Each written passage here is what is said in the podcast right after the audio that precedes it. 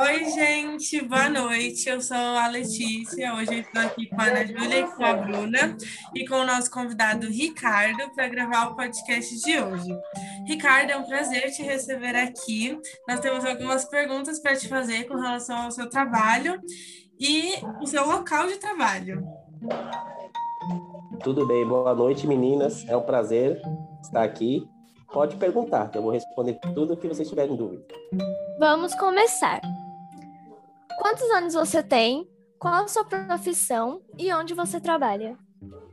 Então, eu tenho 43 anos, é, eu sou enfermeiro, eu trabalho no Hospital Heliópolis, aqui na Zona Sul, e trabalho no Hospital Municipal Tatuapé, lá na Zona Leste. Há quanto tempo você trabalha nesse local? Então, em um dos hospitais que eu trabalho, eu tenho, vou fazer 12 anos, que é no Heliópolis, e no Tatuapé eu estou fazendo 20 anos.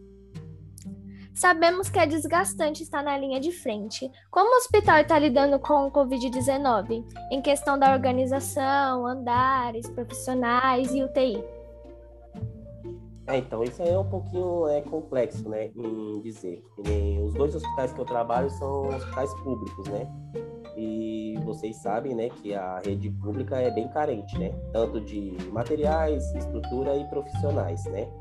Então, um hospital que eu trabalho hoje, que é o Hospital Leópolis, ele é totalmente hoje hospital, né, referência de Covid. Então, a estrutura está bem complicada, fecharam, a maioria das alas agora fecharam né, as internações, né, e a parte ambulatorial para atender só paciente de COVID. Então tá muito complicado, né? Porque entra muito paciente de COVID lá, só que não tem estrutura quando o paciente precisa de um, de um atendimento mais complexo, né? Tipo um suporte de UTI, né? Então tá bem difícil o atendimento, falta profissionais, tem muitos profissionais afastados por causa da, de ter contraído né, o vírus do, do corona, coronavírus, né? Então, ele está muito complicado, né? Então, a gente está dando, né, dando, tentando né, dar o melhor, mas está bem complicado essa parte de, agora de, nessa segunda onda desse desse vírus que está aí. Está muito difícil. Diante da crise que o Covid causou no país, como a instituição está lidando com os pacientes que não são portadores da doença, mas que precisam de cuidados médicos, como os pacientes que não sofreram algum tipo de acidente, que precisam de quimioterapia? Então, isso que está complicado. É, em hospital que está se transformando, que nem o Heliópolis, está transformando totalmente para Covid, essa parte dos pacientes, entre aspas, está ficando mais para segundo plano, né? Então, estão fazendo os que já estão agendados, né? Mas os pacientes que precisam fazer os, os agendamentos para futuros tratamentos não está sendo feito. Estão sendo transferidos para outros locais, né? Não no, no, nesses hospitais que está totalmente para Covid, né? Então, eles estão fazendo é, só os que já estão agendados, mas a parte ambulatorial para agendamento de consulta, de tratamento, está tudo fechado. Quais protocolos estão sendo tomados para pacientes considerados graves que estão com vírus? Então, o protocolo que a gente precisa, né, é que esses pacientes que têm esse grau de complexidade maior é, tenha que ser, né, tenha que ser transferido para uma UTI. Só que não tem vaga para todo mundo. Então, tem muitos pacientes que estão no setor que eu fico que nem que é um, um setor do COVID, mas é uma internação que já, necessita, já necessitava, né, na verdade, ser transferido para uma UTI. Só que não tem vaga. Então, a gente está colocando os que são mais graves, estamos praticamente escolhendo, né? Estamos escolhendo para poder ver os mais graves para chegar na UTI, que nem no Hospital Heliópolis a gente tem são oito leitos em uma UTI, oito leitos na outra, aí tem mais 12 que é uma semi que foi transformada em UTI e só. O resto é só, né, é enfermaria, mas não tem vaga para todo mundo. Então sempre está precisando o paciente descer para UTI e a gente não tem aonde colocar, né? Então está muito complicado isso. Tem leito de UTI para todos os pacientes que necessitam, que precisavam estar na UTI. O que o hospital te direciona a fazer? o hospital direciona a gente fazer o melhor, né? O que, o que eu estudei, né? O que eu prometi a fazer, a tentar fazer o melhor. É isso que a gente tenta fazer. Só que essa parte estrutural de UTI tudo não passa pela gente, né? Isso aí é mais parte de direção, né? Não tem como a gente fazer. A gente tenta atender o paciente da melhor forma possível no local que a gente está. Entendeu? Se eu estou numa enfermaria, eu tento atender o paciente da melhor forma possível. Só que se ele necessita de um leito de UTI, a gente pede e não tem, aí já é a parte de direção. Aí não tem o que a gente fazer. Como o hospital liga, lida com a questão física, é, a questão psicológica que vocês têm?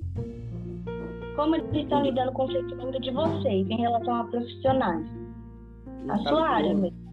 Não ajuda em nada. Não ajuda nada, porque tem muitos, muitos funcionários que estão afastados, tanto psicologicamente como também fisicamente, por causa que contraiu a doença, porque o hospital não ajuda em nada. Você tem que trabalhar, entendeu? Você tem que cuidar. Só que tem muita gente que está sendo saindo do setor do Covid, que é o setor fechado das enfermarias, porque não tem mais psicológico para trabalhar lá, entendeu? Então são poucas pessoas que aceitam, né, entre aspas, ficar lá.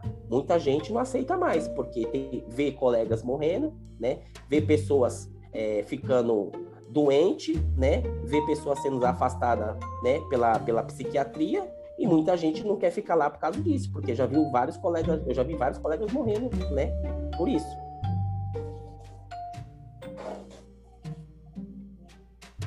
Agora, como opinião pessoal, de 0 a 10, qual nota você daria para a sua instituição? Questão da organização. Cinco. E ainda estou sendo muito bonzinho. Você acha suficiente a contribuição que o governo dá para a instituição? Então, a gente não tem como saber isso, né? É, a- o que o governo repassa para o Estado, para as prefeituras, a gente não tem como saber se é suficiente ou não, né? Porque a gente está no, no Brasil, né? A gente sabe como que é, né? Vem lá do, do governo federal, passa pelo governo estadual, depois vai chegar no municipal. Até lá, né? A gente não sabe como que chegou. Mas em relação à estrutura de, de paciente que precisa de uma UTI, não tem, não tem o mínimo possível. A gente faz o que pode, né? Que que nem no ano passado, na, na- quando começou a pandemia, em março, a gente ficava, depois março, que foi o pior, aí setembro fi- ficou, deu uma melhorada, setembro, outubro deu uma melhorada, a gente ficava com cinco pacientes, seis, né? na- nas enfermarias de Covid. Começou o ano agora, em janeiro e fevereiro, a gente teve que abrir o andar todinho e a gente está ficando com uma faixa de 20 de cada lado. Então tem 40, entendeu? Então tá 5, 6 vezes a mais do que era o ano passado. E não tem estrutura para isso, entendeu? Não tem, tem quarto que não tem rede de O2. E, e, e o paciente, o paciente precisar de um O2 não tem. Aí a gente tem que ficar juntando um paciente com outro, né? Porque não tem estrutura. Agora, o que o governo federal manda, aí não tem como a gente saber se é o, o ideal, se é o suficiente, né? Isso aí é porque sabe como a gente está no Brasil, né? Cada hora que vai passando no, no- numa instituição, vai ficando um pouquinho, né? Então a gente não sabe se é o- o ideal ou não. E agora a pergunta que não quer calar. Você já está vacinado contra a Covid-19? Já, já, graças a Deus. Eu me, me vacinei em fevereiro, quando chegou a vacina.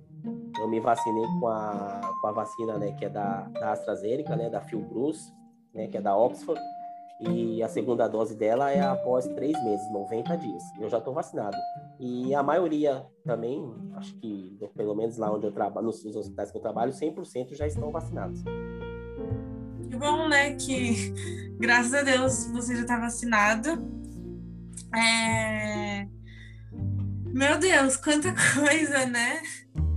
É até estranho É. de escutar que, tipo, o hospital não tem suporte, essas coisas. Porque a gente escuta, né, na TV, mas a gente não tem essa noção. Porque a gente não tá lá pra saber e tudo mais. Enfim, Ricardo, muito obrigada por ter aceitado o nosso convite. A gente está muito feliz de você ter aceitado, aliás. É, Muito obrigada. E, meu Deus, eu tô digerindo essas informações. É, é porque muita gente, é, Letícia, né? Muita gente, Letícia, só vê as coisas assim na, na televisão. O tal dia a dia lá, o dia a dia, agora nessa pandemia, nessa segunda onda aí, é totalmente diferente. Você, é, eles mostram hospitais, esses é, de primeira linha, que tem o suporte de UTI, que tem um- um- vários médicos, que tem vários fisioterapeutas. Eu trabalho no setor do Covid, não aparece um fisioterapeuta. Qual, qual que é a, a principal para um, um paciente de Covid se recuperar? É a parte respiratória. Quem cuida disso? Não é enfermeiro. Quem cuida disso é um fisioterapeuta. Não tem um fisioterapeuta no meu andar. Ele fica só na parte de UTI. Se eu tivesse um fisioterapeuta em cada setor do Covid, eles recuperariam muito mais para ajudar a pronar, para ajudar a fazer é, exercício respiratório. Só que não tem. O hospital público é assim, tem um fisioterapeuta para UTI todinha. Ele está ficando em três UTI. Quando tem algum paciente grave, a gente tem que ligar para ele na UTI para ele poder subir. Entendeu? E o, o- o que o paciente precisa de Covid é isso. É um padrão respiratório. Então, quem cuida disso é um fisioterapeuta, não é um enfermeiro. Sim. Entendeu? Mas é, é, é- é- Se você vem em hospital público, é totalmente diferente do hospital particular.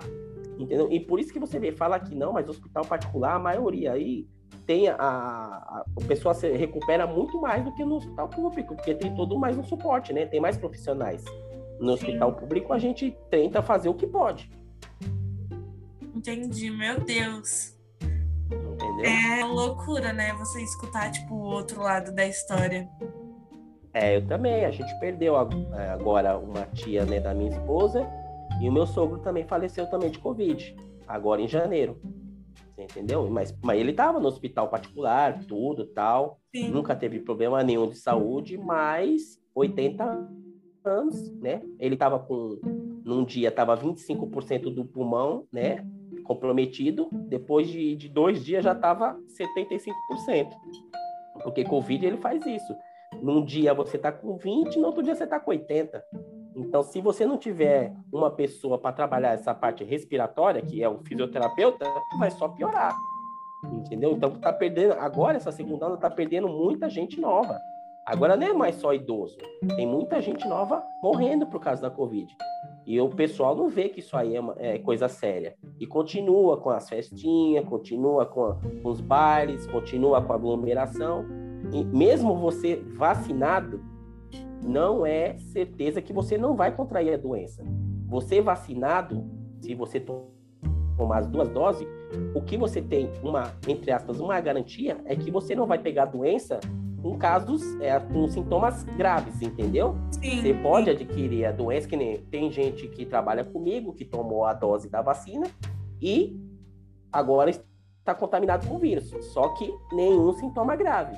Então, mesmo vacinada, mesmo vocês se vacinando, vocês têm que co- continuar com os cuidados, né? Usando máscara, álcool em gel, isolamento social e tudo isso.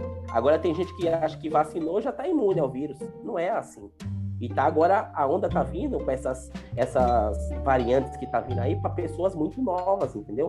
Então tem muita gente nova que tá morrendo. Começa pelo pulmão, depois ele vai para a função Ele vai renal, pro ele começa inteiro, né? Ele começa a pegar vários órgãos fundamentais. Primeira parte é o pulmão, segunda parte são aí é a função renal, o rim. Sim. Ele vai diretamente no seu rim. Aí que ele começa a tomar tudo, ele vai começando a minar aos pouquinhos. Então as pessoas têm que se cuidar, mesmo tendo uma idade, né, não É, tendo uma idade nova, elevada.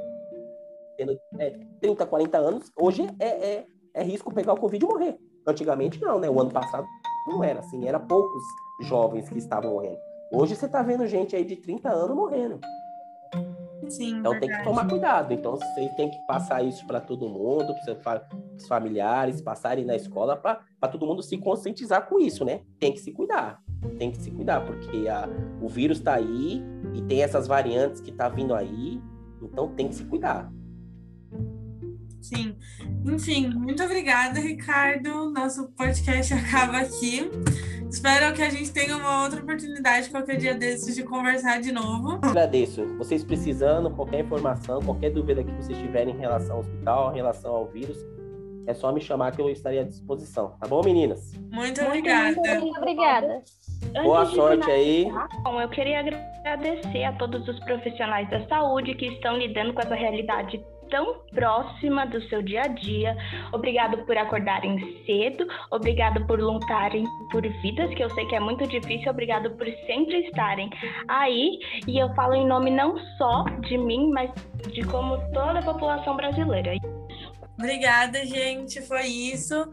É, até o próximo podcast.